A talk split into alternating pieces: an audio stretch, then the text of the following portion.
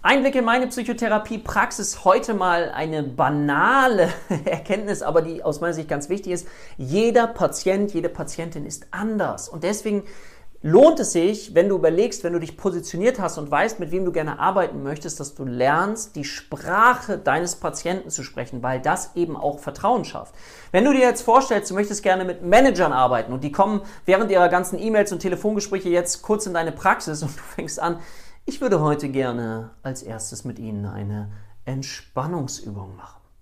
Bitte spüren Sie mal hinein. Dann kriegt er Aggression, weil er denkt, ich habe gerade noch meine E-Mails beantwortet, ich habe Telefonanrufe gemacht. Das heißt, das ist nicht die richtige Sprache möglicherweise für die Person, wenn sie auch darin noch gar nicht geübt ist. Die denkt, was, wo bin ich denn hier gelandet? Während du mit einer anderen Person das vielleicht machen könntest. Also es ist ganz wichtig, dass du schaust, wie spreche ich mit meiner Patientenzielgruppe und das zu lernen, um eben Vertrauen aufzubauen.